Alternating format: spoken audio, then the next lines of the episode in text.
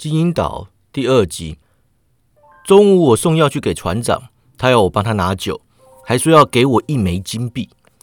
由于父亲病情恶化，我根本没空管他，就说我不要你的钱，除了你欠我爸的钱。我帮你拿一杯酒，就一杯。酒来之后，他立刻喝光。他说：“好啊，好，这下好多了。医生有说我要在床上躺多久吗？”我说：“至少一周。”他大叫：“一周不行，到时候他们就把黑卷送来了。我的行踪已经走漏了，那些家伙保不住自己的东西，就想要来抢别人的，这能算水手之道吗？我从不浪费我的钱，也不乱赌钱，我不怕他们。”他边说边起身，随即又摔了回去。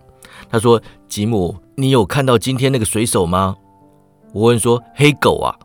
他说：“对，黑狗，他很坏，但还有更坏的。”如果我走不了，他们又给我发黑卷，他们要找的就是我的水手箱。到时候你骑马去找那个无赖医生，叫他带起人手、行政官之类的来本报上将埋伏，对付所有老弗林特剩下来的手下。我是老弗林特的大副，是唯一知道地点的人。他临终之前在沙凡那把东西交给我，但除非他们发黑卷给我，或者你又看到黑狗或是独角水手，不然别去报信。黑卷是什么？我问。海盗的船票，如果他们有，我会告诉你。照着放亮点，寂寞。那天晚上，我父亲过世了，其他的一切都放到一边。葬礼和打理旅馆忙得我不可开支，根本没有时间去管船长，更别说是要去怕他。葬礼隔天下午三点，我站在门口思念父亲，看到有人缓缓过来，他是个瞎子，用木棍拍击前方的地面。绿布缠住双眼和鼻子，驼背，身穿破烂的水手斗篷，兜帽给人一种畸形的感觉。我从未见过外表这么可怕的人。他停在旅店外，对面前的空气说话：“哪位好心人可怜我这个盲人，告诉我这里是哪里呀？”我说：“你在黑丘湾的本报商将旅店，好先生。”他说：“年轻人，可以让我握你的手，领我进店吗？”我伸出手，随即被那恐怖的无眼怪物紧紧扣住，好似铁钳。我吓得连忙后退，却被瞎子拉到面前。孩子啊，他说：“带我去找船长，不然我就折断你的手。”我说：“先生，船长现在跟以前不同了，他随时握着弯刀。之前有个人，他说走，我不敢抵抗，领他进入前厅。可怜的船长抬起头来，酒意全消。他做事起身，但我不认为他站得起来。瞎子说：“比尔，坐着别动，我看不见，但听得清楚。公事公办。孩子，握起他的左手腕，拉到我的右边来。我们照做啊。”瞎子拿出一样东西放在船长手中。事情办妥了。瞎子说完，突然放开我，离开旅店。木杖敲地声逐渐远去。片刻过后啊。我跟船长同时回神，我放开他的手，他则去看手掌里的东西。十点，他叫道：“六个小时，还有时间。”他说着跳起身来。他突然间伸手去捂住喉咙，左摇右晃，接着颜面朝下摔倒在地。船长再度中风，回天乏术。那感觉很奇特啊，因为我从不喜欢他，虽然最近开始同情他，却没想到他的死会让我泪流满面。这是短期内我身边第二个人过世，而我还在为父亲哀悼。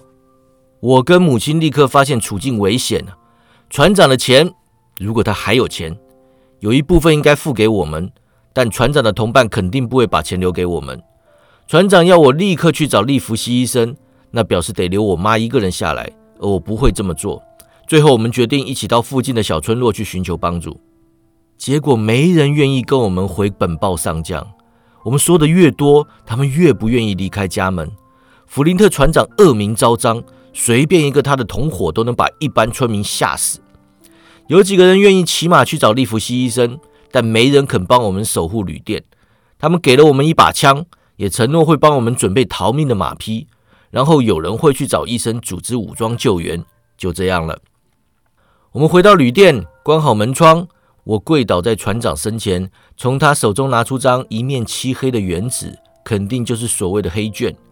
另外一面有很工整的字迹，上面写着：“你的期限是今晚十点。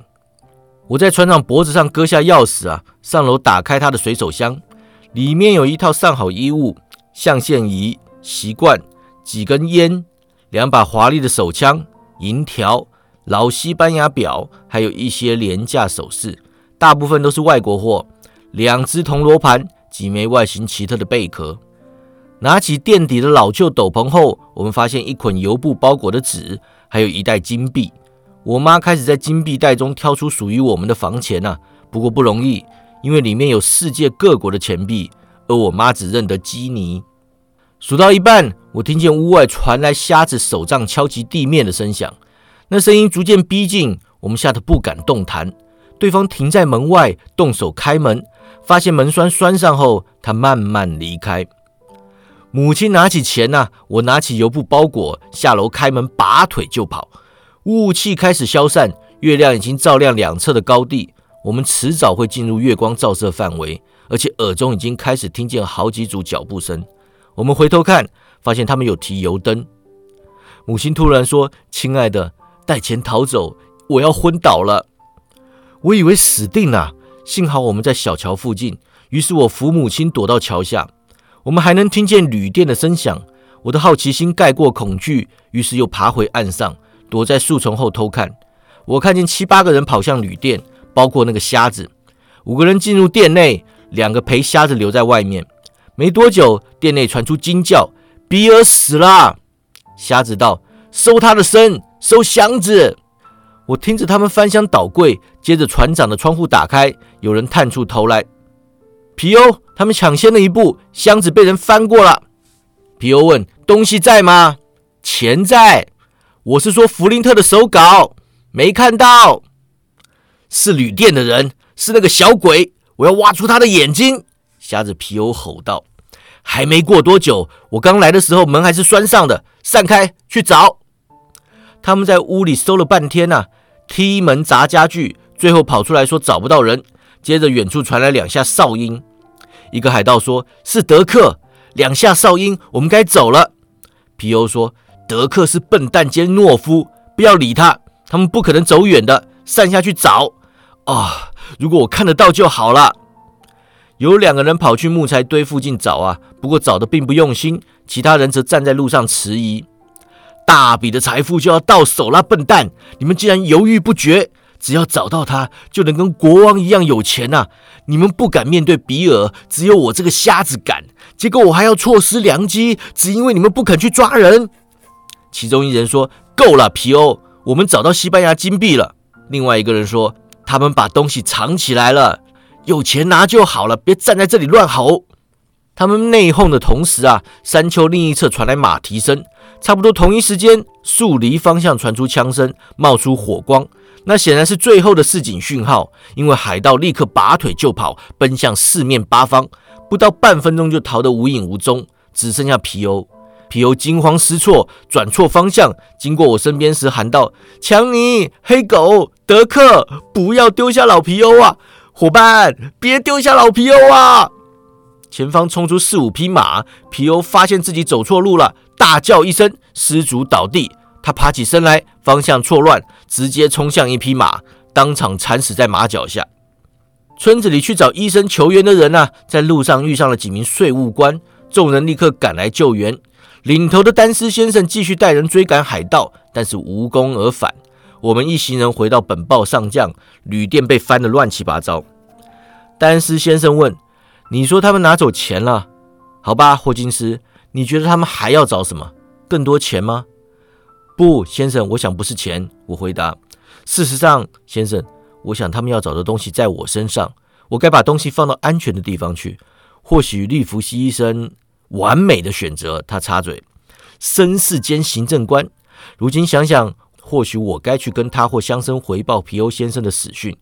如果你想要，霍金斯，我可以带你一起去。道爵，你的马好，让这个孩子坐在你后面。一行人赶往利弗西医生家，结果利弗西医生去找乡绅吃饭了。于是我们转往乡绅家。丹斯先生带我一起进屋，医生和屈劳尼乡绅坐在图书室里抽烟。乡绅威严地说：“请进，丹斯先生。晚安啊，丹斯。”医生点头道：“晚安啊，吉姆。什么风把你们吹来的？丹斯先生把事情讲了一遍。两个绅士神情专注，完全忘记抽烟。事情交代完后，医生问吉姆：“他们要找的东西在你这里？”“就是这个，医生。”我说着，把油皮包裹给他。我看得出来，他很想打开，但是还是先等丹斯先生离开，又让我饱餐一顿后，这才进入主题。你听说过这个弗林特吗？